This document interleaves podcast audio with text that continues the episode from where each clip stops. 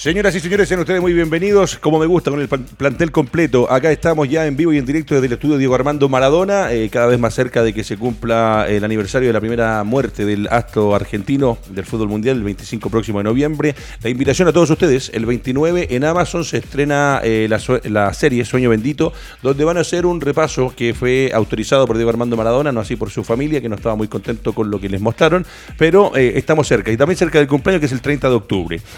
¿Por qué hablo de eso? ¿Por qué partí con eso? Porque acá tengo un panel de especialistas de fútbol y ayer salía en muchos medios eh, la situación dramática y crítica que está viviendo uno al que yo le tengo mucho cariño, mucho respeto y no me considero dentro de los que eh, no lo recuerdan, no hablan de él o no valoran lo que hizo. Me refiero a Don Nelson Acosta.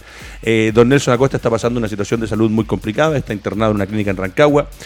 Don Nelson Acosta fue el que nos devolvió un poco la alegría de volver a saber lo que era estar en un mundial. Don Nelson Acosta fue el que llevó una selección con la dupla de Zamorano y Salas a jugar eh, en la elite del fútbol mundial, clasificar por diferencia de goles sobre a Perú y hacer unas clasificatorias tremendas con partidos donde hacíamos cinco goles por partido, que era extraordinario. Por eso hoy día saludo al gran capitán Fernando Tengo. ¿Cómo está Fernando? Bien, bien. Alejandro Cortés, ¿cómo está? Bien, muy bien. Y al profesor Sergio Gilbert. Y voy a partir con Gilbert. Todo esto, la presentación de Buses Mayorga, que en Puerto Montt son especialistas en el traslado de tus colaboradores, especialmente en la faena del salmón. Un saludo a don Germán Mayorga, también presidente de Deportes Puerto Montt, que eh, está cerquita ahí luchando por el cupo, el retorno a la máxima categoría.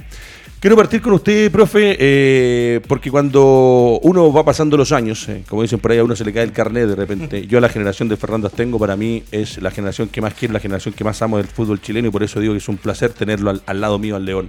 Eh, uno tiene buena memoria y no se olvida. Por ahí tal vez el comentario, lo que hablaba la familia, es porque el fútbol en general tal vez no estuvo lo cerca que hay que estar de la figura. Recuérdense ustedes que en algún momento en este país jugadores como Don Tito Fuyú, jugadores como eh, Leonel Sánchez, como jugadores como Sergio Navarro y compañía, tenían problemas y tuvieron problemas para entrar a los estadios de fútbol a los estadios de fútbol, mundialistas de nuestro país, viejo, mundialistas de nuestro país, que tenían alguna complicación, cuando por defecto hombres como Fernando Astego compañía deberían tener una credencial vitalicia de por vida para ir a los estadios a ver fútbol cuando quieran, por lo que nos dieron y lo que le dieron al fútbol nacional. Parto con usted, profe, porque ahí está la imagen de Don Nelson, eh, un jugador que venía proveniente del fútbol uruguayo, que jugó eh, de Peñarol, que jugó en Fernández Vial, que estuvo a Everton, a Everton que estuvo a cargo de la selección nacional, que estuvo en la Unión Española, donde le tienen mucho cariño, logró cosas importantes y le paso la pelota a usted, profe, primero, porque después con Fernando quiero ver más allá eh, el tema de, como entrenador, de como persona. Pero con esto de los recuerdos, profe, de la historia, que, duele cuando, cuando sale esto así como que está abandonado, obviamente con el Alzheimer, que es una maldita puta enfermedad, porque verdad que es una maldita enfermedad, eh, uno va perdiendo la noción de con quién está, eh, pero hoy día es triste y lamentablemente ya es tarde, porque el Alzheimer no tiene vuelta, profesor Sergio Gilbert. Sí, yo, yo siempre digo que, lo que nos falta a nosotros es memoria, siempre. Yo creo que la historia tiene que, eh, tiene que valorarse y respetarse. Eh, yo siempre he dicho que los estadios chilenos deberían llevar nombres de jugadores de fútbol y de entrenadores, no, no de alcaldes o de dirigentes o y menos de periodistas. Eh, lo digo por el Estadio Nacional, a pesar de toda mi admiración por Julio Martínez. Em, entonces, eso para empezar. Don Nelson es un tipo entrañable. Yo, yo lo conozco. Mi, primera visión de eh, siendo yo muy niñito, muy niñito, es la figurita que en, el álbum cuando llegó y era un, un pelado que llegaba a Everton. Y no jugaban muchos pelados. Eh, claro, y no jugaban muchos pelados. Y además es porque, claro, uno decía joven, en esa época de haber tenido 30 años, menos de 30 años, y era ya, ya, ya, era pelado. Eso me llamó, me llamó mucho la atención. La segunda cosa que me llamó la atención cuando jugaban O'Higgins y casi le, y le botó los, dientes a la cera. al Pancho Lacera. en el estadio. A Pancho Lacera, que fue un, eh, o sea, fue un, fue, tremendo porque además uno veía. No, lo siguió todo el, todo el plantel de Unión, lo siguió en el Nacional y tuvo que arrancar para Camarín. Exactamente. y Pancho Lacera hace poco dijo que nunca, nunca Nelson Acosta le pidió disculpas en toda su vida. Bueno, después, claro, yo ya lo conocí ya más siendo entrenador eh, y como todos los periodistas de este país tuvimos las buenas y malas con él. ¿ah? Yo, yo siempre valoro, sí, que una cosa, que él siempre ha hablado. Incluso para, para, para, para retarte. A mí me retó varias veces. A mí me decía que yo era, yo era, tenía, tenía muy, muy, muy en la mente que yo era salaísta, me decía. Usted es salaísta, a usted le gusta Salab, le gusta Pellegrini, no le gusta, entonces ¿por qué ¿para qué me vienen a entrevistar a mí? Ya vaya a preguntarle a sus amigos. Eh, entonces, pero siempre, siempre tuvo la delicadeza de hacer una nota. Y, la última nota que le hice yo más larga fue Niquique. ¿Te acuerdas? Sí, Niquique. Eh, está, Fernando, por eso se acuerda que, que era cuando llegó. el profe Wilson. Cuando. Eh, llegamos y estaba, estaba Fernando, estaba Nelson Tapia también. Entonces hicimos un recorrido, ah, eh, hablamos en el hotel, después fuimos a la, a la playa a sacarle fotos, ¿te acuerdas? ¿Te acuerdas? Eh, entonces esa es la última imagen que tengo yo de, de él.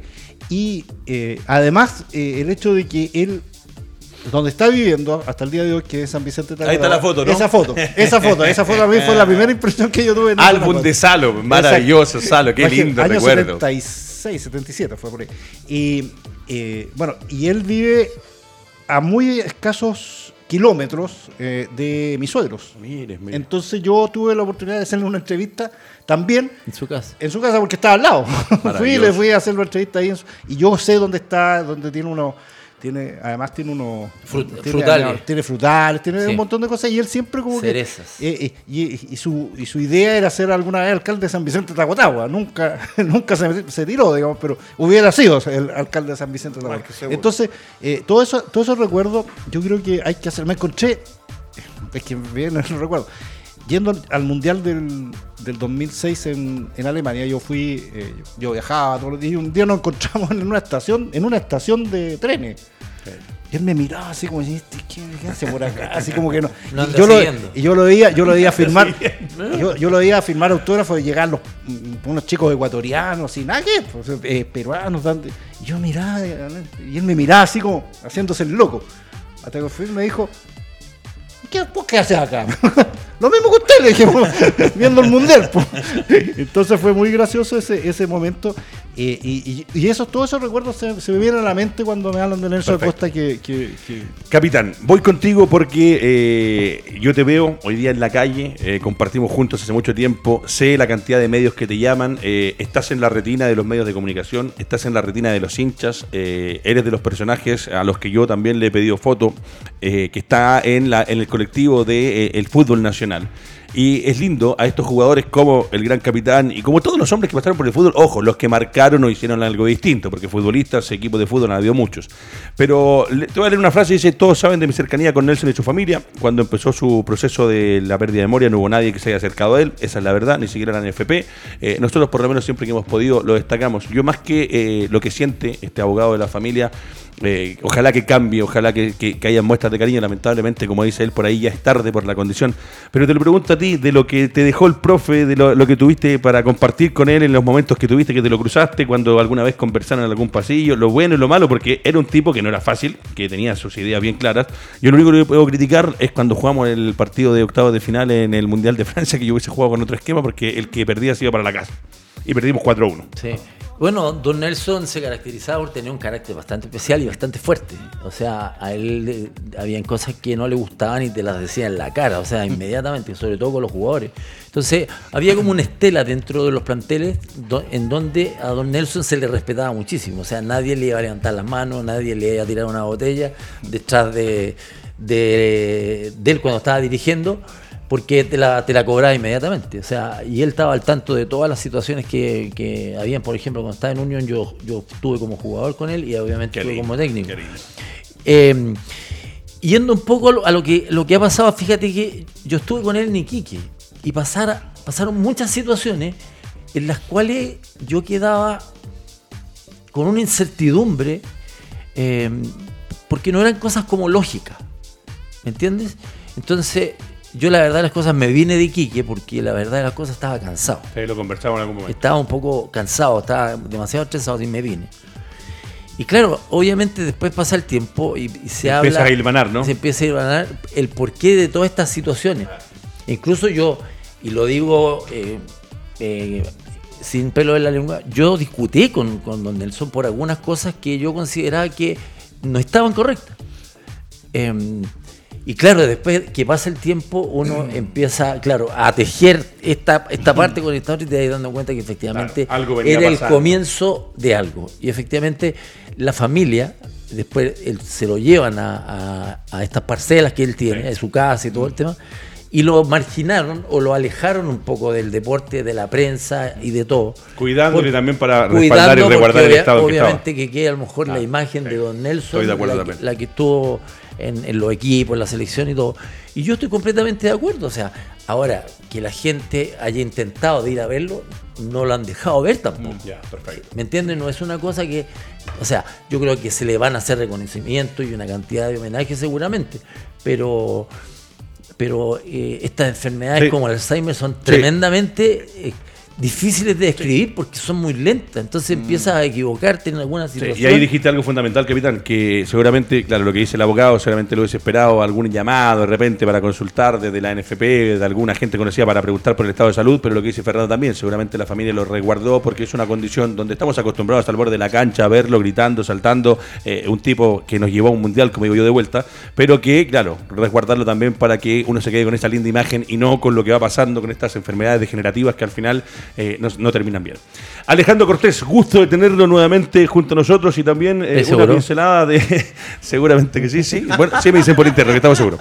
Eh, esto que te, que te deja lo que alcanzaste a vivir, eres futbolero, volvimos a un mundial con él. Después, si no me equivoco, el 2002 también llega en un momento a tratar de, de salvavidas, ¿no? Claro, llega de salvavidas y llega. ¿Ahí no le ganamos a Brasil? No, él, llega para el 2006. No, no, no, no, para, el 2006. se fue. Claro y de hecho, claro, eh, o sea, para ese mundial, y, estuvo, claro, estuvo peleando hasta el último partido con Colombia, ahí cuando hace debutar también a Claudio Bravo, ¿se acuerdan? Contra Colombia y todo eso. Y por eso yo, yo hacía el recuerdo de ese, de ese, de esa vez que nos encontramos en el Mundial 2006, y que él me dijo, veníamos de ver, estoy, eh, veníamos a ver un partido de Portugal con un equipo africano, no me acuerdo realmente cuál era, pero era, era Portugal y estaba estaba Cristiano Ronaldo, ya chico, pero era estaba Cristiano Ronaldo, estaba Figo, era, era, la, gran figura. Y ganó Portugal esa vez. Fernando Couto tiene que haber estado Couto, claro, todo eso, Núñez. Víctor Bahía. Eh, claro, claro. Y, y, y, en la estación cuando nos encontramos ahí, y él me dice, pero Chile le gana a estos dos. Si hubiéramos llegado, le ganamos a cualquiera. Estos dos me decían, ¿dónde le ganar el tremendo equipo que tiene Portugal? ¿por dónde? Alejandro Cortés, ¿qué, recuerdos te dejas del profe? Porque lamentablemente, como dije, eh, son estas enfermedades malditas que son cosas que te agarran y que te van consumiendo el día a día y que al final eh, yo lo he visto de cerca con abuelos de, amigos y la verdad que es terrible. Pero, pero de lo lindo que nos dejó. El volver a un mundial, eh, esa super unión, porque esa unión, si no me equivoco, estaba el Coto Sierra José Luis Sánchez, el Pony Ruiz, Gerardo Rabaida, si no me equivoco, eh, Mario Luca. Eh, había otro que jugaba atrás de central que no me acuerdo. Perdomo puede ser, ¿no? No, jugaba Ricardo Roja. Ricardo, Ricardo Roja. Perdomo jugaba de volante. De, volante. y el Pony Ruiz que después fue figura de México. ¿Qué te dejó Alejandro? ¿Qué te deja hoy día el profe que está todavía ahí luchando y ojalá que, siga mejorando dentro de lo que se pueda? bueno, yo sí tengo puras buenas con él porque a mí me tocó conocerlo en el, en el inicio de la fundación del INAF cuando era bueno. Eh, estuvimos ahí. Eh, eh, primero quiero decirle algo a la gente. Don Nelson abrió Juan Pinturán a los alumnos del INAF, nos invitó a charlas, nos invitó a seminarios en Juan Pinturán. A conocer el laboratorio de la NASA. Exactamente. Él nos invitó, participó con nosotros en el proceso del 97 el 98, proceso potente, podría haber sido cualquier otra persona en el mundial que tengo que abrirle la gente a estos marcianos, como lo trató Salah en su momento. Y después de eso, eh, cuando estoy a cargo del fútbol joven de Antofagasta de la 11 a la 14, él entrega eh, un plan de trabajo para el fútbol joven, un libro que tenía cerca de mil hojas, de donde él planteaba las cosas que tenía que mejorar el fútbol chileno. Y cuando él deja la selección, lo primero que se plantea es que él no había hecho ni siquiera un informe. Y ese libro, no, todos teníamos ese libro los que estábamos en el fútbol joven. Él, se dio el tiempo de hacerlo. Con las falencias que después, porque uno, ¿qué le criticaba? se le criticaba esto de que sabía leer el fútbol y que era como muy artesanal y todo. Todo lo que después nos trajeron eh, como una venta de seriedad, que al final termina siendo lo mismo que los antiguos. Esa es la realidad. Los nuevos te inventan cosas como que están bien estructuradas y al final terminan siendo lo mismo que los antiguos y no saben leer los partidos después. Entonces, él dejó eso, lo dejó escrito para todos los que estábamos en ese momento en el fútbol joven, lo dejó, que después no se haya difundido, que después no se haya planteado lo que él hizo, fue un tema. Es parte del fútbol chileno. Y lo otro, que después nunca, nunca más se abrió eh, para los entrenadores de, de, INAF que un entrenador de los primeros equipos abriera Juan Pinturán, porque lo ha hecho el fútbol menor, lo ha hecho las selecciones menores, ahora Caputo lo ha hecho, de hecho, con los alumnos, pero resulta que en ese momento no hubo nunca más, nunca más. Entonces, para nosotros, los que eh, partimos con el INAF, lo que vivimos, que nos dejó además ver los entrenamientos, además íbamos los entrenamientos. Entonces, apertura total para aprender. Eso absolutamente inolvidable para mí. Esa foto tiene que ser de la cerca del 2006 porque la insignia que tiene es la que usaba la camiseta Umbro, que también era una camiseta que fue vestuario oficial de la selección nacional. Para cerrar, profe, ¿cómo andaba el pelado Acosta como jugador? Era bravo, ¿no? Rústico, pero, eh, pero eficiente. Claro, ¿Alcanzaste a verlo jugar? Sí. Lo, que pasa, lo que pasa es que cuando uno habla de los futbolistas uruguayos, en su máxima expresión de, lo eh. que es el futbolista uruguayo, Pablo Montero, este Pablo Montero y Nelson Acosta. Claro, claro, Pablo Montero, ni siquiera Pablo Montero, el papá de, el papá de, Montero, liguilla, Castillo, Castillo. La liguilla del 80, ¿se acuerda que estaba él en O'Higgins, que fue una de las liguillas más disputadas? ¿Se acuerdan? Sí, por supuesto. Extraordinaria en ese momento. Una cosa, campeón con Everton, campeón con Unión, campeón con Cobreloa. Busquen un entrenador chileno que haya hecho eso. O así como Santiago salió campeón de primera vez con San Felipe. y por ahí alguien dijo, el Nico parece que dice que en Cobreloa tuvo a punto de obtener un trío, un tetracampeonato en algún momento. Y, medallista olímpico. Y bueno, y en Sydney también. No, no, tiene un currículum espectacular. Estuvo a punto, a punto, a punto de irse a Colo Colo. ¿Se acuerdan con Tocali? Cuando Tocali estaba, pero de hecho Everton le gana a Colo Colo. Estaba y y una vez y ahí me contó una vez, eh, Don Nelson, me dijo, no, si yo estaba, dijo, yo había arreglado con Ruiz Table, me dijo, si estábamos listos. Perdí el próximo partido Colo Colo y yo entraba. y bueno, se dio que empezó a ganar Colo Colo, Colo Colo fue campeón después.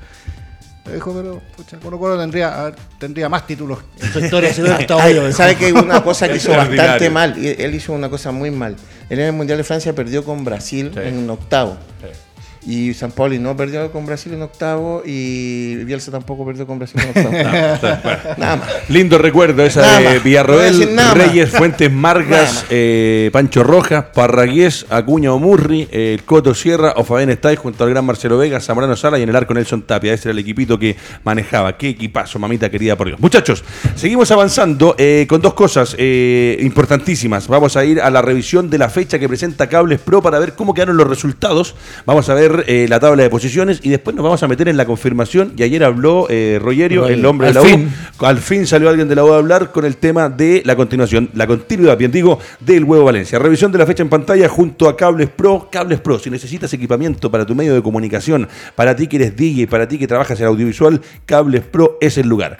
Ñublense 1, Everton 1, Melipilla dio el batatazo de la fecha venciendo de muy buena manera por 3 a 0 a la Universidad de Chile. Colo Colo le ganó a la Católica por 2 a 1. Escucharon, ya vamos a ver si escribieron los muchachos las declaraciones de Sebastián Pérez, donde asume lo mismo que leyó Fernando Astengo y lo mismo que leyó el profe Gilbert, el arquero de la Católica, dice exactamente lo mismo que se analizó acá en este panel con respecto a que el segundo tiempo se echaron atrás y que eso les complicó. Guachipato, que va camino al precipicio, muchachos, qué pena, porque para mí el CAP es uno de los estadios más lindos de este país y es una buena plaza para ir a hacer fútbol. Con Audex Italiano 0 a 0. Wanderers, que con esto para mí selló el camino, el pasaje a la primera vez del fútbol chileno. Matemáticamente está. no, matemáticamente todavía puede, pero ya es un tema de casi ganar todo y esperar resultados. Palestino con La Serena, lluvia de goles, el equipo del Hueso Basay 3 a 3 con La Serena. Curicó, que sumó unos puntitos, rescató y le complica a Calera la intención de seguir luchando. Y Cobresal, que este a mí me sorprendió, bien por Miguel Ramírez, a quien le tengo mucho cariño y lo estimo mucho a Miguel, pero eh, este equipo de Cobresal que hace tan buenos partidos en El Salvador no pudo en condición de local. ¿Cómo queda la tabla de colocaciones? Grupo CTS, especialistas en obras menores en construcción. Si necesitas remodelar tu casa, departamento, fábrica o oficina o construir de 0 a 100, Grupo CTS. Contacto arroba grupo-medio cts.cl. Alejandro Cortés, por favor, hoy día que anda con ese corte de pelo tan maravilloso y con esa cara de alegría, porque ya salió Roger a hablar. Cuéntale a la gente tabla de colocaciones, por favor. Colo Colo 55, Católica 50, Audax 45, Calera 45, Unión 42, Everton 38, Antofagasta 38, Cobresal 35.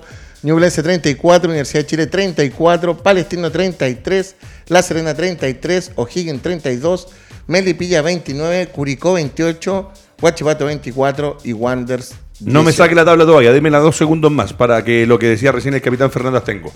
Eh, capitán, Wander tiene 18, quedan 18 puntos en disputa. Ganando todos los partidos Wanders haría 36, se ubicaría ahí en la zona del noveno lugar. Lo que pasa es que la distancia que tiene con O'Higgins, con La Serena, con Palestino, con la Universidad de Chile, que con un partido más que gane cualquiera de esos equipos de aquí a las seis fechas finales, estaría netamente peleando, esperando caídas de Melipilla, de Curicó y Guachipato. Entonces el presente es hoy día, capitán, muy, muy complicado. Triste, ¿no?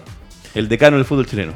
Sí, pero ha sido la tónica desde que comenzó el, campeonato. Acuérdense que no ganó ningún partido durante muchísimo tiempo. Entonces, no es una cosa que, estuvo en la mitad de la tabla y empezó a bajar su rendimiento, cambiaron técnico, o una serie de factores que de repente influyen en que los equipos se mantengan en cierta, tengan una cierta estabilidad en el puntaje y en lo que juegan. Eh, Wander no ha mostrado, ahora ha mostrado ciertos arrestos de que el equipo está un poquito más ordenado. se le complicó mucho la derrota que tiene con la Católica. Previo a eso había tenido dos expulsiones donde expulsan a Fernández y a uno más que no me acuerdo en este momento cuál era, que fueron dos jugadores que le costaron y le pasaron un poco la cuenta también. Marín, y, Marín. y ahora en la última fecha con Antofagasta en condición de local, si hubiese ganado quedaba con 21 puntos y por ahí era una lucha, pero... Es que, mira, ese partido refleja muchísimo. Sí. Porque Antofagasta no estamos, no estamos hablando de que es Colo Colo ni que es Católica. jugando en su casa contra Antofagasta, que era un equipo abordable. Sí, 100% abordable. Porque venía de ciertos resultados, o por lo menos de una manera de jugar que, que por lo menos te alentaba que podía hacer algo. Entonces perder con Antofagasta, efectivamente, cerraste, cerraste el ataúd. Profesor, lo propio con Wanders, eh, uno, a ver, yo lo he dicho siempre, a mí me encanta Wander de toda la vida. Eh, Wander jugó, eh, se acordarán algunos, Mario Benner, que algo de goles hacía, ¿no? el, el, Guatón Vega, de Luca. Orbeña, de Luca. ¿Cuántos jugadores han pasado por Wander? Es una cantera inagotable de jugadores, entonces duele la institución. Y a pesar de la llegada de Sánchez, eh, con estos puntos que ha perdido, y sobre todo lo que acaba de decir el capitán, estos tres puntos frente a Antofagasta eran un antes y un después, porque el factor anímico y lo que venía en la lucha ya para el próximo fin de semana sigue dependiendo de otros resultados y no de ellos. ¿Cómo lo ven? Para mí está sacramentado. Sí, sí, prácticamente. Lo que pasa es que ahí tú te das cuenta de, en la situación que está viviendo Santiago Wanderers porque tiene un penal a favor en un momento clave del partido. Claro, y lo pierden. Entonces ahí se derrumba toda la opción. O sea, yo escuchaba después a Astorga decir, pucha, que este partido le dolió perderlo porque pensaba eso. O sea, en el fondo pensaba eso. Lo tuvimos, tuvimos la posibilidad, no, no, no, no fuimos sobrepasados abrumadoramente, como, como puede haber pasado con, en algún momento con la Católica, a pesar de, las expulsiones de la Católica. Eh, entonces él pensaba que, se pudo haber hecho algo más. Entonces ahí es donde eh, te das cuenta de, de todo esta, que, Fernando lo, ha dicho un millón de veces, que es el tema de que ya entraste, entraste en una, en una, en, en una túnel negro. en un túnel negro y todo eso se te empieza a lo empiezas a mirar y empieza no encuentras nunca la salida. Entonces ya no es cosa ya no es solamente una cosa futbolística que tú puedes darle la vuelta futbolística que, que, evidentemente te la puedes dar en algún momento pero es todo nomás, por todo, es que pucha, o sea, y estoy seguro que a la gente de Valparaíso le da vuelta, pero ¿cómo perdemos ese penal? ¿Cómo Justo perdemos ese penal? Entonces, ahí es donde te vais parado. Alejandro Cortés, lo de Wander, lo ves también como ha salido en todos los medios de comunicación, incluyendo el nuestro, que lo hemos dicho. Yo en un momento cuando gana esta seguidilla de partidos, pero lo que acaba de decir Fernando, que lo dice de muy buena forma, y lo que acaba de decir también el profe, el partido con Antofagasta era un partido, lo hemos dicho muchas veces, un partido bisagra fundamental, porque esos tres puntos lo acercaban y ahora lo dejan ya remando contra todo y contra todos. Ahora la obligación es de ganar los últimos seis partidos eh, y esperar que los resultados de los que están ahí entre medio, entreverados con él, como Curicó, como Guachipato, no sean de lo mejor para intentar salvarse o intentar llegar a ese medio cupo que todavía va a significar alguna lucha por la permanencia. Estaba pensando en lo que dijo Sergio, también lo escuché el lunes y lo, que le pasa a Wander en estos momentos, que si bien Emiliano Astorga ha sacado puntos, porque ha sacado bastantes puntos para cómo tomó el plantel, con menos plantel de hecho, que el que tenía en el inicio, porque se fue Alarcón, se fue Medel. Y eh, la reflexión para mí es que sí se pueden hacer cosas los entrenadores con los planteles que hay. O sea, tal vez Wander va a descender, pero ha logrado sumar dándole una vuelta a los jugadores que tiene Emiliano Astorga. Entonces yo de repente, porque estoy absolutamente espantado yo con todo lo que escuché el fin de semana, no sé número aparte, como que el, eh, eh, cuando los planteles no, no, se arman bien o, el entrenador quiere imponer un estilo de juego donde no están los jugadores para eso. Lo que hemos dicho, los intérpretes. Después tú perdís. Pues entonces, yo digo, eh, va a ser lamentable ver descender a Wander. Y yo me pregunto, bajo eso, o sea, ¿se podía jugar de otra forma para sacar puntos en el inicio del torneo con Wander? Claro que sí. ¿Te fijáis? Entonces, uno dice de repente. Lo que, pasó con, lo que pasó con Armijo en Melipilla en un momento. ¿Hasta dónde un entrenador va constantemente a tratar de imponer algo que sus futbolistas no son capaces de tener, como lo que dice Fernando que pasó con Católica el domingo con Colo Colo, que nadie sabe lo que hubiese pasado si hubiera sido atacando, así como también Colo Colo le podía haber hecho cinco también en un momento Católica. Pero yo digo, la tosudez de los entrenadores, ¿hasta cuándo? O sea, va a ser más importante mi estilo por sobre el objetivo del club y me lo llevo y me lo hundo. Como lo que está pasando con Guachipato, que tampoco ya le ganó, está a dos partidos de Curicó. Comparto contigo, tal cual. Por favor. Quinteros puede jugar a los Quinteros. ¿Cierto? Sí, sí, Estamos puede. Astorga no puede jugar a los Astorga. No. Porque los exponentes de la jerarquía de los jugadores es completamente distinto.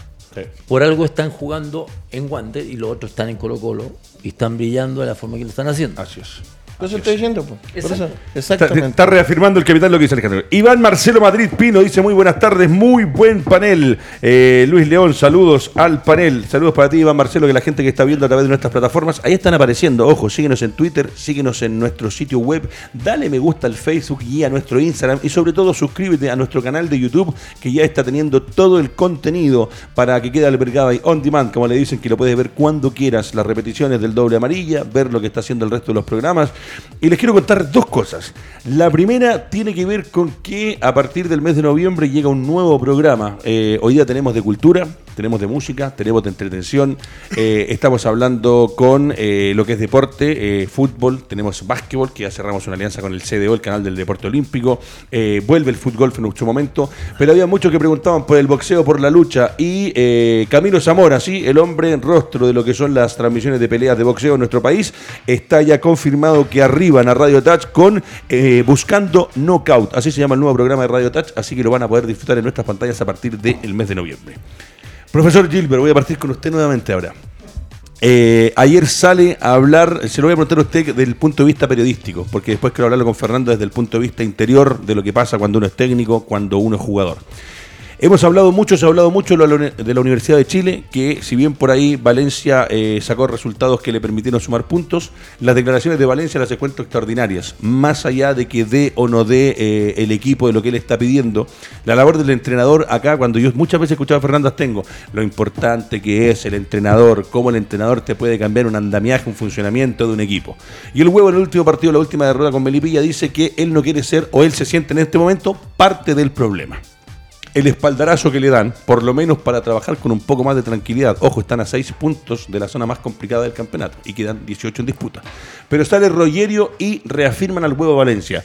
Le pregunto por las declaraciones de Valencia y segundo por esta reafirmación para este plantel que con lo que tiene la U tiene que terminar el año e intentar ganar partidos para meterse ojalá en una sudamericana, pero ya reafirmado y empezando a pensar ya en el plantel del 2022. Ya, te voy a dar la respuesta desde el punto de vista periodístico. Eso, Eh, porque claramente acá hay una cosa que se llama, que se llaman los, eh, digamos, la, la planificación comunicacional o cómo tú, tú te planteas ante la gente. O sea, evidentemente aquí pasó algo que es, es obvio. La U, o sea, eh, Valencia después de la derrota fr- frente a Benipilla, él sabe que está cuestionado y no solamente cuestionado por por, eh, por la dirigencia, sino por la gente también. ¿sí? Estaba, entonces él claramente sale a decir que él no quiere ser parte del, del, eh, del problema. Y le, le abre la posibilidad a la U de que, a, o Azul Azul, para que haga alguna situación. Ellos analizan y dicen, en realidad, es lo que me parece aceptado, porque traer un entrenador para seis fechas, mm, al que sea lo estáis matando, al que sea. Entonces, eh, dicen ya. Pero Valencia ahí lo que pide, claramente, y eso por qué apareció Rollero ayer, es que le dice, ya, pues, me están respaldando, díganlo. Díganlo. Claro, claro. Díganlo. O sea, no, no, no que empiece a trascender, no, que. eh, Porque empezó a trascender que era, es que habían votos a favor, votos en contra, todo- todas esas cosas que se empieza, que uno sabe qué pasa.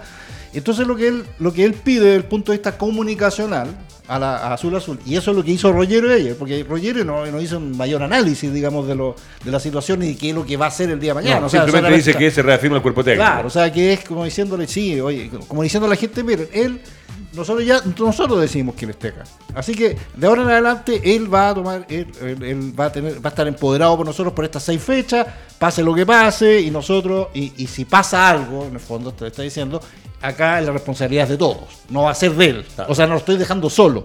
Porque es muy fácil que la gente diga, no, es que pusieron al huevo a Valencia, ¿por qué no? No, el club está diciendo, si pasa algo malo, cosa que es muy difícil, o sea, pase algo malo, en, en, digamos, en términos de resultado último, eh, él no se la puede llevar solo. Todos estamos asumiendo. Entonces, eso fue desde el punto de vista comunicacional. Diferente es todo la- el análisis que tú puedes hacer desde el punto de vista de que si fue bueno, fue malo, si está jugando bien, no está jugando bien, eso es otro análisis. Pero el punto de vista comunicacional fue lo que pasó ayer. Perfecto. Rogerio no había salido nunca y sale hoy día en, un, en, en esa situación. Eso, eso es política comunicacional. digamos. quedado en su oficina después de las declaraciones que hizo. Sí, estoy de acuerdo. Capitán, te lo voy a preguntar y dos cosas y me cuelgo de las palabras del profe eh, con respecto a algo eh, puntual. Quedan seis fechas. Acá eh, en nuestro campeonato, el otro día estábamos viendo con el parte del equipo de producción, eh, en muchos países, o en el fútbol en general, la primera cabeza que rueda siempre es el técnico y eso se entiende y yo también siempre se lo explico a la gente más cercana, porque eh, no se puede cambiar a mitad de campeonato un plantel de 25 jugadores, es más fácil cambiar a la cabeza que está a cargo de ese equipo para el rendimiento futuro una vez que han andado mal las cosas. Quedan seis fechas. Se reafirma el huevo Valencia. Sigue teniendo un fierro caliente en las manos. El equipo en un momento le respondió. Eh, hay trascendidos, hay distintos trascendidos que dicen que por ahí que los jugadores no han sido 100% profesionales, que no se han portado a la altura, que no hay un compromiso al 100%. Tienen que entender primero que todo que esto es la Universidad de Chile. Primero que todo, uno de los dos campeones de un torneo internacional en nuestro país. Uno de los equipos con la mejor hinchada la hinchada más grande de Chile. Eh, pero ¿cómo ves tú que Valencia se quede cuando él dice yo me considero parte del problema? Tiene que haber una convicción de él que entiende que se puede hacer algo, porque él también puede eh, enlodar o ensuciar esta carrera que es está empezando lo del huevo Valencia en un, equipo grande en primera división, pero al asumir, como dice el profe, lo ponen al frente, lo dejan, lo respaldan entre comillas, como que dices tú, eh, dicen, sí, ok, aquí está el señor Valencia. ¿Cómo ves de aquí a final de año la, responsabilidad del huevo a cargo del plantel? Está complicado para, para el huevito, que le tengo gran cariño. Viví una situación similar, que fui interino. Eh, y con distintos resultados obviamente, pero súper complicado. Una porque no tiene un equipo, no tiene un plantel de buenos jugadores, de jugadores de jerarquía. Yo siempre, eh, obviamente, no he criticado al huevo, sino que he criticado al equipo. El equipo de la U es un equipo discretísimo, muy discretísimo. Si uno lo analiza línea por línea por línea, jugador por jugador, uno se da cuenta que hay muchos jugadores que están en este minuto en el plantel de la U que no deberían haber llegado. Entonces hubo malas decisiones de gente, no solamente de, obviamente, de la dirigencia, sino que ¿quién le aconseja traer, a, por ejemplo, a, Barrio? Claro, Augusto, Barrio. Por ponerte un ejemplo. ¿Quién le renueva a Osvaldo González sabiendo que ya había mostrado grados de cierta lentitud para jugar? ¿Quién trae a Arias? Estamos hablando de un central uruguayo él parece que no tuviese idea de jugar como se juega de central. Entonces, claro, te analizo ciertos puntos. El bloque defensivo que es fundamental. Es fundamental. Y te vas dando cuenta que el, plantel de, Católica, el de, el de Colo Colo, son completamente distintos. Por, Católica tiene muchos jugadores jóvenes. Lo dijiste tú, y por jerarquía. Y por jerarquía. Católica tiene muchos jugadores jóvenes, pero esos jugadores jóvenes están dentro de, de una forma de jugar, dentro de un estilo que se le ha ido imponiendo desde chiquitito en, Católica. Y lo de Colo Colo, obviamente Quintero creo que le ha apuntado con los jugadores que a lo mejor estaban guardados en un baúl, que los sacó y los, y los puso se atrevió a ponerlo. Y armó un tremendo equipo como el que tiene Colo Colo, o por lo menos un equipo muy punzante, un, equipo muy agresivo, que quiere ser campeón. Se le nota a Colo Colo que quiere ser campeón. Pero en el caso de la U, vuelvo a insistir, llega a Valencia, trata de armar una forma de jugar, le va bien en algunos partidos, después hace algunos cambios, producto de lesiones, producto de expulsiones, y el equipo da la sensación que son una banda de trotones, como lo pusieron ahí en, la, pared. Que a lo mejor a mí no me gusta que anden colocando carteles. de acuerdo que Pero es un grupo de trotones. No saben lo que es la camiseta de la U, no saben la historia de lo que. ¿ah? esa camiseta la visto Lionel Sánchez. Claro, es que eso es, eso es. Eso es. O sea, eh, eh, salió campeón de la Sudamericana. No estamos hablando de un equipo cualquiera. Entonces, cuando tú ves a los jugadores de la U trotando en una cancha, haciendo tan, tan mal las cosas, y eso va provocando que la U va perdiendo, va perdiendo. Y al técnico que seguramente le dijeron, no te preocupes, güey, que nosotros te vamos a respaldar y te vamos a apoyar hasta la muerte. Demuéstralo en la cancha. O sea, cuando tú vas a jugar a la U, da la sensación que el huevito es un pleno espectador. Capitán, ahí tocaste un muy buen punto. Eh, le voy a preguntar a Alejandro Cortés y voy a volver con el capitán y con el profe. Eh, sale hablando Fernando de Paul. Ale, tú eres hincha de la U y una de las cosas que hemos visto a lo largo del de, eh, campeonato, lo que dice Fernando Astengo es, para mí, una ley en el fútbol. Si mi plantel de jugadores, es como que yo estoy acá hoy día conduciendo este espacio, que mañana lo puede conducir el profe, lo que lo ha conducido Alejandro, lo puede conducir Fernando, y el que esté conduciendo tiene cuatro panelistas, y los panelistas eh, se están haciendo mal las cosas, el programa está fome, está pasando como pasa hoy día en algunos canales de televisión, que ya eh, los temas son de la cintura para abajo, las tallas en doble sentido, eh, y uno trata de mejorar las cosas. Lo primero que uno espera, si los jugadores salen a decir que lo van a bancar, que lo van a respaldar y que están de acuerdo en que se quede, es lo que dice Fernando Tengo. O sea, demuéstrenmelo en la cancha, viejo. Demuéstrenme en la cancha que sí están cohesionados, porque la U, ¿cuántos partidos lleva sin ganar? ¿Seis? ¿Siete? Ya no me acuerdo. Siete, partidos, en que ha sumado un punto. Lo decía, Un punto. tiene, Un tiene punto razón. en siete partidos. ¿Cómo lo ves tú que vas al estadio? Porque eh, eh, una cosa a veces es, eh, como lo vemos nosotros, como analizamos nosotros, pero tú has tenido la posibilidad de ir a varios partidos en Rancagua y tú dijiste, y te cito, y si me equivoco usted me corrige, que en algún momento eh, dijiste que eh, en el primer tiempo, no me acuerdo con qué eh, rival fue, que la uno había jugado a nada y que no entendías cómo el resultado todavía no era más abultado en el primer tiempo. A ver, lo primero yo lo, lo quiero separar. Hace una semana atrás Sergio dijo que había un problema muy grande con respecto a que la U, la barra de la U había tomado una un posicionamiento muy superior y que el club está más preocupado de la barra que otras cosas y creo que está- estoy de acuerdo con él en eso. Eh, plenamente. Eh, ¿En qué sentido? En que todas las decisiones han sido como viscerales desde el año 2015 para adelante, eh, eh, con distintos dueños, porque esto es una, una- son dueños nuevos que no tienen por qué andar apareciendo. Si dejaron un gerente, este es el gerente. O sea, si a mí me dicen que los futbolistas están preocupados porque no han visto el dueño, yo no sé si el vendedor de... Pero tú no encuentras que, que no sé es- si el vendedor es- de- Es válido que, por ejemplo, sale Rollero a, a dar una conferencia de prensa y no hay un dirigente que esté al lado de él respaldando ciertas situaciones o, O sea, él, eh, recibiendo él, eh, algunas preguntas. yo, cuando- cito, yo no estoy ni de acuerdo ni de acuerdo. Estoy citando el contexto. Rogerio, el gerente, sale. Yo no sé si el vendedor de, de lámpara de Falabella conoce a su dueño, po, ¿cachai? no? Entonces, cuando los futbolistas dicen, no, que somos los dueños, para mí es excusa. ¿Te fijáis? Es una excusa. Ahora, Pero perdón, ahí, ojo lo que dice Fernando. El fútbol re- es más el- cercano. El fútbol es más cercano. Y el pero te respaldo. estoy diciendo mi punto No, no, de vista. de Para mí son excusas. Los futbolistas es excusa.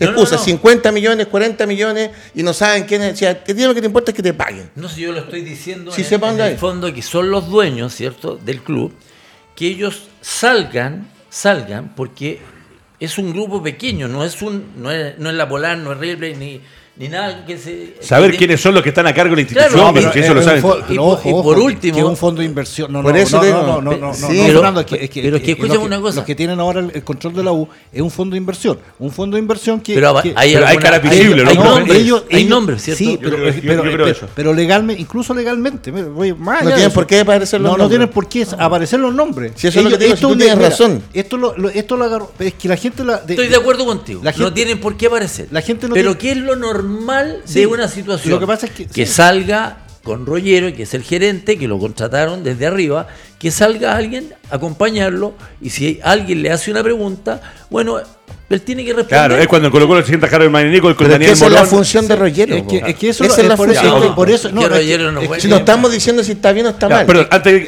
quiero terminar con Eh, Alejandro esa, y ahí voy con el esa profe. es la función de él. Interesante lo que dice el esa, esa es la función de él. Perfecto. Acá han habido tres dueños desde el 2016 para adelante. Entonces, Una locura. Uno, yo, nombre y apellido, Johnny Herrera. Acá sacaron a Martín Lazarte, campeón de la Copa Chile, ganándole al final a Colo Colo y tenían a Becachese escondido en el hotel. ¿Eso fue así o no fue Sí, así? sí, sí, sí. Ya. Fue así. Entonces después salen en la tele hablando que las administraciones están bien, están mal. Después Pinilla peleando con Bocellero en un clásico. ¿Fue así o no fue así? Sí, tal cual. Echando y echándose a la gente encima. Los futbolistas, y esto con todo el respeto del mundo. ¿Quién es el otro que también estaba en un hotel? pero espérate, se lo quiero decir, Arias, no, pero acá, acá Arias, los jugadores Arias. hablaron antes con BKHS. Los futbolistas de la generación de Astengo no existen. Esa es la verdad. No existe ese compromiso. No, no hay ese ni nivel siquiera. Ni siquiera de- del inicio del 2000. Tal cual. No existe. Se creen dueños de los clubes, son capaces de hacer redes de contacto por, la, por los Twitter, besando la camiseta, como lo quiso Marcelo Díaz. Oye, ¿sabéis qué? No, me cerraron las puertas de la U. Viejo, queríais 30 millones, te ofrecieron menos. Y te vas a la banca Libertad donde no hay jugado. Entonces acá hay un vicio del futbolista de sentirse dueño de algo que no le corresponde. Si eso no se de corta, acuerdo. si eso no se corta, acá las instituciones son las que sufren. Y el ejemplo más claro es el primer lugar de Colo Colo. Se fueron a la banca un sinnúmero de históricos, no se contrató, acuérdense, hasta el año pasado. Sí, se una- trajo al Mago una- Valdivia, y lo dijo Fernando acá se sentó, limpieza. no jugó. Entonces, acá hay que asumir las responsabilidades como corresponde. El futbolista está para jugar fútbol. Y si no cumple con los sueldos que le pagan, es responsabilidad de él. Es la- ellos quieren ponerlo en este contexto. Contexto. Lau contrató al mejor volante del torneo, Pablo Arangui. ¿Rindió? No. No. Después trajo a Cañete. ¿Rindió? No, No. rindió. Entonces, Andía. tampoco se le. El mejor lateral, ¿rindió? No No. rindió. Entonces, tampoco se le puede echar la culpa a los dueños por algo que trajeron jugadores importantes. Perfecto. Y compartes con Fernando Por cuando supuesto, hablamos de, todo. de- de este, de este nivel de equipo, cuando hablamos lo que se decía en el portón y que estamos todos en desacuerdo que vayan a, a rayar y a hacer desmanes en las, en las instalaciones de los equipos. Yo no estoy de acuerdo y lo dijo el profesor Gilbert. Esos son delincuentes, no son hinchas, viejo. Hincha es el que va a alentar en la buena y en la mala. Pero de los partidos que has visto Alejandro en vivo y en directo, porque acá Fernando lo viene analizando, el capitán yo creo que lo dijo cuando empezó el torneo. Cuando pasó Dudamel, cuando llegó Cañete, lo dijo con respecto a, la- a- a lo que es tener la jerarquía para jugar en un equipo como la U, en Colo Colo. Eh, ¿Cómo lo has visto tú? Y no me hagan ves- hablar más porque me acuerdo de la selección de la plata que ganaron por no ir al Mundial de Rusia. ¿Cómo has visto? Los 18 millones de dólares, ¿dónde están? ¿Cómo has visto los partidos de la no U? me hagan hablar más, los, partidos que viste, los partidos que viste de la U. ¿Qué te parece el rendimiento? ¿Hay una sensación de que el equipo, eh, los jugadores en sí, no están al 100% dentro de la cancha? Porque cuando le dicen trotones y uno ve partidos donde no meten la pierna, ¿qué te pasa, viejo? Estás jugando con una camiseta azul que lleva una U roja en el pecho. Es la Universidad de No Chile. van a perder más. Te apuesto lo que queráis. Que no pierde más la U de acá para adelante. ¿Por qué? Porque después de lo de Melipilla, o sea, a ver, Pablo Zavala hasta hace tres años atrás dormía en una carpa para quedar en Coquimbo, viejo. Y el hambre, lo- acá cuántas veces hemos dicho lo de Zavala, de Cristian Zavala, Sí, sí, claro. que, cómo lo vamos destacando. O sea, eh, y esto lo voy a, voy a contar una infinidad de una cosa que un día me comentó Fernando con respecto a un partido X. Pero la hambre de gloria no viene, viejo, con la camiseta, ni con lo Viene que de te aden- pagan. viene de con lo que Sí, tú tenís. Sí, viene de la cuna. Y es un hambre de gloria, o sea, ya cortémonos con las excusas. Excusas, y no estoy hablando solamente de la U. Estoy hablando de un sinnúmero de futbolistas que últimamente creen que con besar a la camiseta te ganáis a la barra, a la gente. Mira, sí. Y armar Dij- un montón Dijiste de dos cosas. Una, No, jugadores como los jugadores como Fernando Artego compañía eh, enojado, no existen hoy día. Esos jugadores que van y juegan por, por, por el, eh, el amor a la camiseta y el amor al fútbol. Hoy día es todo es plata, el premio, como dice Alejandro, te ofrecen tanto, pero quieres un poco más, no reconoces y no entiendes que los años pasan. Pero quiero que explique un, un poquito, profe, porque eh, en todos los medios, eh, periodistas de, eh, de Mega, de TVN, creo que lo escuché, y en el 13 y el 11 creo que no. Pero salieron algunos eh, diciendo que querían ver a alguien, como dice muy bien Fernando, yo comparto con Fernando, entiendo que de repente uno quiere ver al que está de presidente, al que está caro, porque tengo entendido que Rogerio es el director deportivo. Y hay un presidente. Entonces, lo que yo concuerdo con Fernando, usted puede decir, claro, los dueños, dueños, los que pusieron las lucas, que estén donde estén, capaz que estén en Emiratos Árabes. Pero acá, Rogerio solo podría haber estado con el que hoy día es el presidente que dejaron a cargo de Azul Azul y salir a decir, muchachos, eh, la situación no es de las mejores, vamos a respaldar a Valencia hasta el final del campeonato, se van a tomar decisiones, estamos trabajando, para eso llegó Rogerio. Y eso no existe, y eso es lo que toda la gente de la U, y como dijo Fernando, algo muy cierto, el fútbol es distinto a otras cosas. O sea, si vamos a pensar que no tienen que estar los dueños porque no y porque es una sociedad de inversiones, perfecto. Pero el fútbol se maneja de forma y hay gente que va al fin de semana, que paga la entrada, que está detrás del equipo y hay gente que por lo menos quiere saber quién está manejando a esta institución a la que yo ¿Sabes qué sigo. pasa? Que si seguimos la tónica, que en el fondo tú me dices eh, bien, con un argumento, al final van a ser los gerentes deportivos que solamente van a hablar Ah, ellos. claro. Y uno, o sea, Y cuando quieran hablar. Los demás son accionistas. Pero si para allá vamos. Se Es que sabe, ese- es que eso- Perfecto. Se sabe el nombre del presidente Colo Colo. No es un accionista de, de tal empresa y tal cosa. Pero si el para allá vamos. acá. Entonces es re fácil. Sí, pero, pero tú, tú miráis los clubes de Inglaterra, miráis los clubes de ¿Cuál es el Europa y dueño en to- todos saben- sí, no, no si vamos para o sea, allá, si no, tienen que entenderlo. El jeque, el jeque que maneja Chelsea, Sí, ¿tú crees que va a ir a, claro, o sea, un día no. está- están perdiendo No, no, la pero, pero No, lo que no, dice pero- Fernando, pero ese, ese, ese jeque tiene en la institución un presidente, eso, un director. Acá- Rogerio. Mira, son funcionarios. no, no, pero Rogerio es director deportivo. Por eso son funcionarios. Son funcionarios. No está- estamos en contra de ustedes, no, te no. estoy diciendo como es. Sí, está bien, está bien que él sea un funcionario y que seguramente delegan en él que explique eh, ciertas situaciones. Que no explicó nada. Pero la verdad que fue de una pobreza Sí, franciscana sí. Pero- la conferencia de prensa, ¿Tú porque uno lo escuchaba y decía, y este caballero está diciendo que se ha encariñado con la barra de la U y con la institución. Sí, claro, eso- Dios me libre, si traen un gerente deportivo a la U, tiene que ser un tipo que hable de fútbol, de, de lo que está pasando en la cancha. Es que eso sí, Eso, eso sí, Eso es. eso sí. Pero no, no, va- no pero- para decir que le está gustando la U porque, Claro, porque no, está viendo es- la mística. ¿Qué es- mística están viendo en el equipo la U? Ese es un equipo de. Escúchenme, la U, por puntos que sacó, ¿cierto? En la primera rueda, Fantasma. está metido ahí. Porque si no estaría atrás, Sí. peleando con Guachipato, con Curicó y todo Tal eso. cual, tal cual. Sí, Él- claro. él, que- ¿Sabes qué es lo que me molesta? ¿Sabes qué te Arturo? Me da vergüenza, me da vergüenza, ¿verdad? Ver a jugadores como dice Alejandro, que ganan una cantidad importante de dinero, está bien que se la ganen. Pero viejo, sácate la cresta en la cancha, tranca con la cabeza, o sea que se note, estos lo dieron todo, estos se rompieron las piernas porque se barrieron en una cancha sintética. que salen con un codazo, con un cototo en la cabeza. Así se juega el fútbol, así se juega el la U. el día en que la U juegue por la gloria y que ellos separen la plata que ganen y que jueguen por la gloria de sacar campeón a la U, la U va a cambiar. Eso es top. Eso profesor, para cerrar con eso y después seguimos avanzando. Sí, lo que pasa es que eh, eh, nosotros tenemos una visión muy romántica del fútbol, si sabemos, es una, es una, visión que nos gusta del fútbol. Nos, nos gustó el fútbol por, por eso, en el fondo. ¿Ah? Porque veíamos, y porque yo cuando era chico podía ir a, y veía al presidente del club que te gustaba y le, veía a encarar. Y le Orozco, Menichetti. Pero, eh, y, Alfonso Suet. Y veía además jugadores que tú decías, pucha, estaban 15 años en el club. O sea, esto, y, y, uno se encariñaba con ellos y no, y, verlo en otro equipo era ya, uno se hacía la...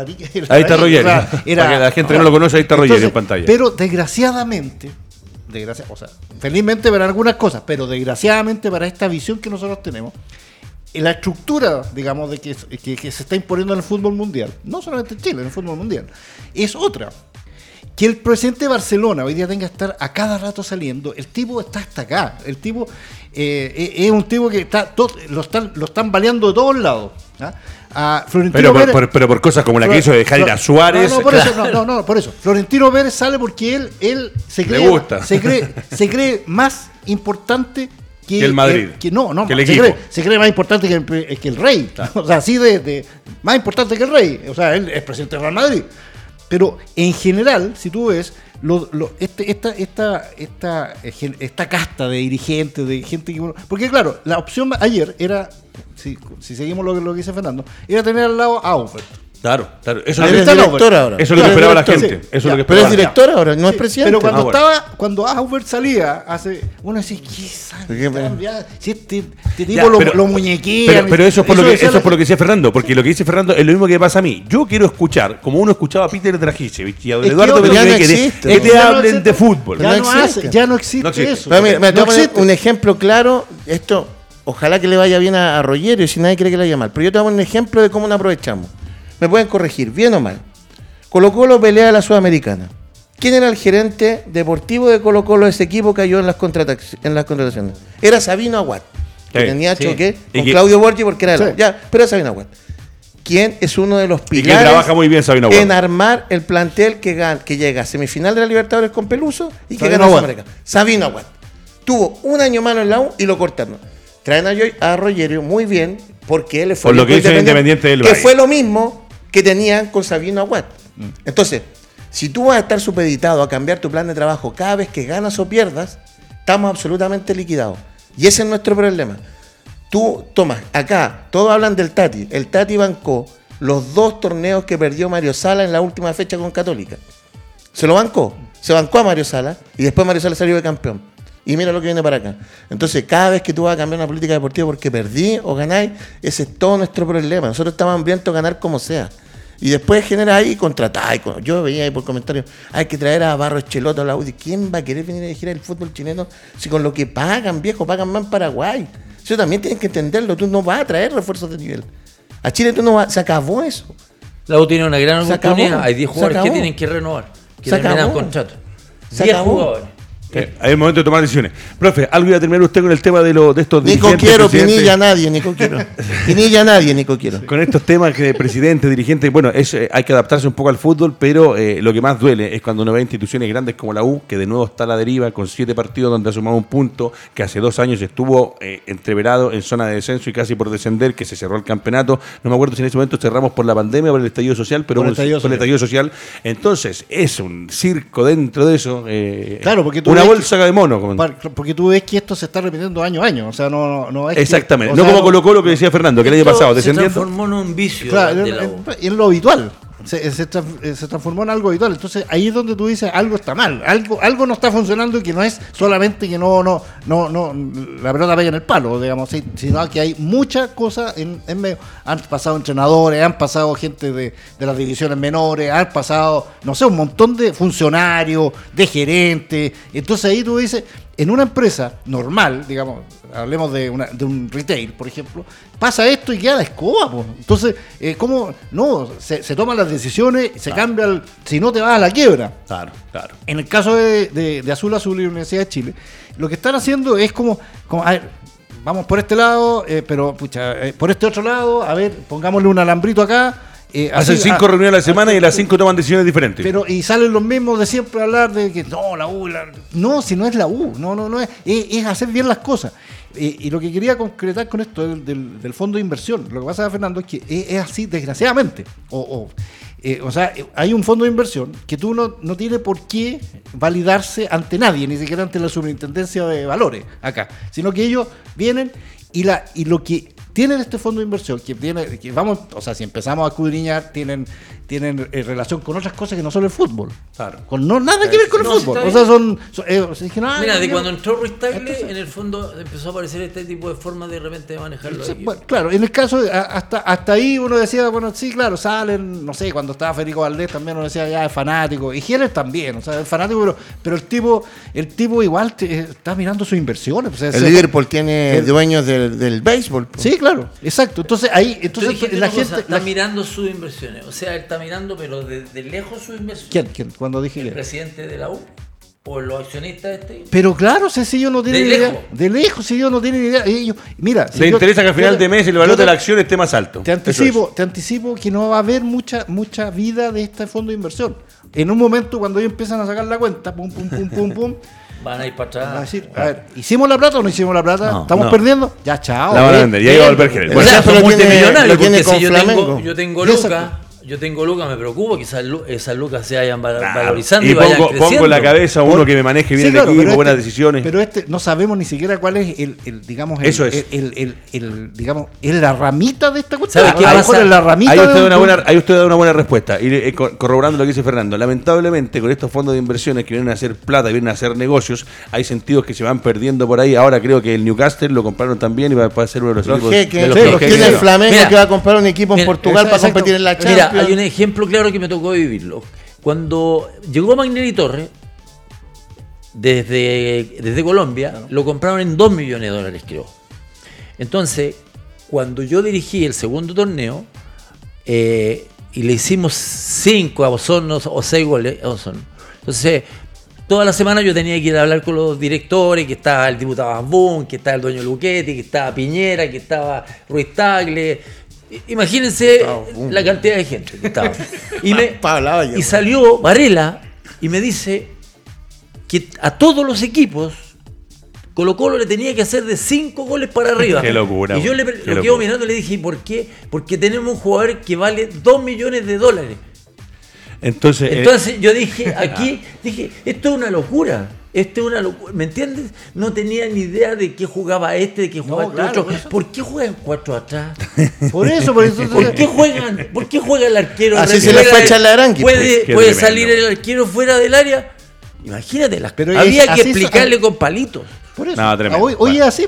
Muchachos, vamos a dejar este tema y nos vamos a meter en el último tema que tiene complicado, al que para mí está eh, a dos partidos, a dos partidos dependiendo de lo que pasa con la Católica, de abrochar una nueva estrella en el fútbol nacional. Me refiero al equipo de Colo Colo. Y acá lo dijo recién Fernando, lo ha reafirmado Alejandro, lo hemos conversado con el profe Gilbert. Eh, Colo Colo el año pasado, o a principios de este año, estaba luchando un partido contra la Universidad de Concepción por la permanencia. En febrero. Hoy día, en febrero. En febrero, imagínense, en febrero. Y hoy día está con la posibilidad de ser campeón. Pero profesor, le voy a contar, le voy a leer un titular porque estuve averiguando en varios medios, más lo que Nicolás Quero nos mandó como información. Había salido un positivo en Colo Colo con el caso del COVID. Ahora se aumenta a cinco jugadores contagiados de COVID-19 y arriesga una plaga de baja ante Audax italiano. Lamentablemente, eh, eh, esto lamentablemente volvió al fútbol, porque en un momento recordarán ustedes el mismo Colo Colo que fue el primero que empezó con los problemas con el partido de Antofagasta suspendido. Pero hoy día, profe, esta situación hay que tratar de hacer entender a la gente que la pandemia sigue, que los cuidados deben seguir y sobre todo a los porfiados, porque no hay otra forma de decir a los porfiados que no se han vacunado, entiendan que eh, está comprobado hoy día científicamente que no le van a meter un chip de 5G dentro del cuerpo para rastrearlos como algunos tontitos decían, que hay que vacunarse porque hay más de 1.200.000 personas sin vacunarse y los que no están vacunados por ahí que no han cumplido con sus dos dosis o la tercera dosis en el caso de ser necesario, generan situaciones como esta, que hoy día siguen subiendo, estamos en un 3% de positividad, hoy día de nuevo casi 2.000 casos, hace tres meses que no pasaba esto, y esto puede complicar a Colo Colo, profe, porque dice que se hicieron nuevamente PSR, dice Colo Colo notificó esta mañana la existencia de cuatro nuevos casos de COVID-19 que se suman al primero revelado el fin de semana, y enciende alarmas en el puntero del fútbol chileno con relación al efecto que tendrían las restricciones sanitarias en los encuentros de este jueves contra Audax italiano y el próximo próximo martes frente a Wander, que es más o menos el tiempo que los jugadores deberían tener armado el plantel. cuarentena. Upa. Claro, lo que pasa, eh, bueno, yo quiero ser bien responsable al hablar de este tema porque han salido demasiados trascendidos. Entonces, eh, hay que, aquí hay que, hay que ir siempre a la fuente oficial. No se sabe exactamente cuántos son jugadores. Correcto. Se ha hablado de que son eh, hay jugadores, hay jugadores, hay, hay parte del cuerpo técnico. eh, Mucho. entonces mucho. no, no, no sabemos y, y además eh, como que la gente y los medios estamos presionando quién tiene que y cuando ah, todos sabemos además que esto es, es eh, se supone que es privado. sí. o sea, tampoco eh, podemos empezar Sí, no, a mí no me interesa que sepan, solamente me Claro, preocupa más que nada el desenlace, lo que va a hacer para Claro, Colo Colo. Yo tengo la información que son tres futbolistas. Claro, es que yo he visto- Mira, si uno no ve jugar amor, tiene Claro, sí. coronavirus. Sí, claro, no, no, Claro. eso está más o menos claro. No, yo, de repente, o sea, Colo Colo en algún momento a lo mejor va a decir, sí, esto, este, este. Pero, pero también se ha especulado de que, de que hay, de que, de que la Católica tuvo también, eh, está en un alto peligro, digamos, porque hubo contacto estrecho el domingo contra Claro, Colo Colo. O sea, claro que sí. de hecho uno veía, y eso que yo, yo desde el comienzo he dicho esa cuestión. O sea, estamos en plena pandemia y los jugadores, dale con darse besos y dale con. y Ya, y dale con eso. O sea, y uno vio, vio a los jugadores, a varios jugadores, yendo a la banca de Colo Colo, No, porque era- era- lo, había, lo había dirigido Quintero y tremendo abrazo y todo. Pero ¿para qué, hombre? ¿Para qué? O sea, cuídense un poquito. Yo lo Ser único- referencia para el resto. O sea, Yo lo único que puedo No hay que entender, darse besos. lo único que puedo entender de eso, y aquí te pasa la pelota, que entendiendo lo que significa jugar la pelota a los que nos gusta la pelota, uno trata, uno trata. Yo me, me sumo incluso en eso. Tal vez uno jugando una pichanga de futbolito, así el golazo de tu vida y no te va a ir a abrazar porque uno sabe con los amigos que no hay que abrazarse.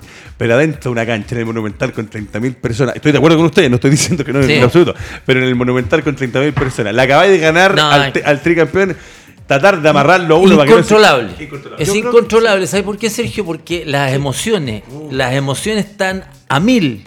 Y resulta que le hace el gol prácticamente cuando está terminado el partido. Entonces, oye, si hubiese podido bajar la garra blanca a la cancha y abrazarse todo ahí con la cancha con los jugadores, lo hubiesen hecho.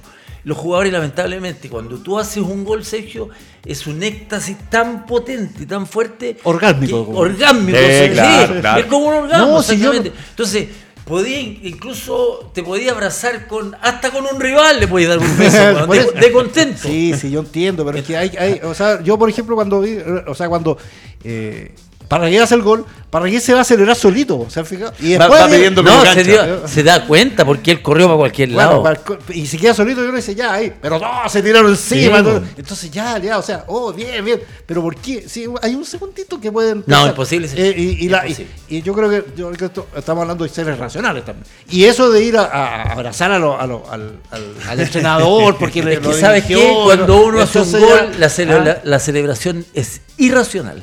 Sí, Totalmente. sí. Te subí a la reja, Y no, y agar- mira, agarráis Bueno, el- los que el- marcan a Joan Cruz no se Agarráis la, pues, no agarráis la, agarráis la, bande- la bandera del córner y salís corriendo Sí. y dais la vuelta olímpica. Sí. Y después viene Esa el la rival hizo- y esa da la- la hizo el la cabezón, ¿no? espina La hizo y se la hizo Castañeda. Castañeda Entonces después. hay situaciones, Sergio, que realmente no no No, no pero se- esas fueron no pensadas. se puede la de Castañeda fue pensada. La de Castañeda fue para devolverla. No, Tres minutos. Fuera un psicólogo al camarín y le diga- les dijera, ¿saben qué? Ustedes cuando hagan un gol, por favor, no se acerquen, no se junten. No, pero- Salen, salen del- del- de, No, la, yo- de la yo- oficina del psi- del psicólogo y lo mandan a la cresta. Ahora, No, yo pensando- hablaría, yo hablaría, por perdón, favor. eso no, es que yo entiendo lo que dice Fernando, pero yo hablaría un poquito más de, o sea, yo, yo entiendo eso, pero un poquito más de reca un, un, bájate un, un cambio, uno, uno, si estás en pandemia, po, Sí, hombre, pero sí, o sea, yo también, o sea, sí, no, no, eh, eh, so- solamente eso, un cambio, no, no, no, no, digo no, que no no, celebre, Mira, no, pero un Yo celebro los goles de es como, PlayStation. decirle, es como decirle a la gente de Colo Colo puntualmente en este partido que tuvo un, un término demasiado eh, cinematográfico, porque se hace el gol al final, se abrazaron los 30.000 compadres. Sí, señor. Bueno, Sí, sí, esperando esta situación la tocamos porque lo que esperamos es que eh, de los varios contagiados, ojalá afecten lo menor posible al plantel de Colo Colo para que pueda tener una recta final eh, deportivamente. Pero es justa. raro, es perdón. Colo Colo le ganó la U y tuvo, corona- tuvo contagio. Le gana Le la Católica Católica y tiene contagio. Fueron los dos en dos Mamita partidos así. ¿Se acuerdan? Eh, Otro ojalá que sea lo menor posible el, el daño que le haga al plantel, que no sean muchas las bajas para que Quinteros pueda contar con sus muchachos. muchachos, esto va a depender obviamente de los positivos y de lo que es la situación salud y que lamentablemente esto pasa y hoy día, como decía, uno no se da cuenta cómo y dónde se contagia, hay que vacunarse sí o sí. Lo último, antes de que nos vayamos, en pantalla la próxima fecha del Campeonato Nacional. Esto está tremendo, gran capitán. Audax italiano con Colo Colo es un muy buen partido porque el Audax todavía tiene algo por ahí para luchar. Wanders con Palestino eh, es un partido que eh, yo digo, Wander tiene que ganarlo para intentar respirar hasta el final. Está conectado a ventilación mecánica y por ahí algo puede hacer. La Serena con Guachipato, otro lindo compromiso. La Serena que va sumando puntos importantes, pero Guachipato en condición de visitante tiene que ir a robar para no complicarse. Este partido aquí me quería detener. Tengo 60 segundos por delante, ya me dijo el productor, pero me quería detener. ¿Por qué? Porque la U está a 6 puntos de Curicó está ahí al límite. De perder la U este compromiso con Curicó, se complica la situación y la recta final para la U va a ser a vencer o morir con Valencia ratificado por Rogerio y sin saber quiénes son los dueños de la U. Unión Española con Everton, otro lindo compromiso. Antofagasta Ñublense, O'Higgins con Católica, otro tremendo partido. La Católica que para seguir soñando con el campeonato tiene que ir a robarle puntos a Rancagua y O'Higgins no la tiene fácil en la recta final del torneo. Calera con Melipilla y está libre la Unión Española. Fernando Astengo, como siempre, un placer eh, tenerlo. Eh, Igual, igualmente, Carlos. Un placer tenerlo nuevamente con usted. Profesor Gilbert, como siempre, un placer. Esperamos el viernes poder estar analizando. Y como digo, para los hinchas de Colo Colo, ojalá que sea lo menor posible que afecte al plantel. Y que obviamente, como los jugadores están todos con sus vacunas, si les afecta el virus, que sea casi un resfrío pasajero. Alejandro Cortés, lo último, se viene en programas, está ya funcionando el torneo Haciendo Amigos y en Mundo la noche tenemos Haciendo Amigos con los niños. Tú nombraste el tema de Diego Armando Maradona el domingo en la serie. Sí. También parte la de Luis Miguel, para que no sea No, querida, por Dios. Tercera temporada. Álvaro Guerrero atrás de los controles, que usted se, se, pensará, se imaginará, ¿por qué este chico no estaba despedido? No, va a seguir con nosotros Álvaro Guerrero atrás de los controles y será hasta el viernes una nueva edición de Doble Amarilla. Me mataste.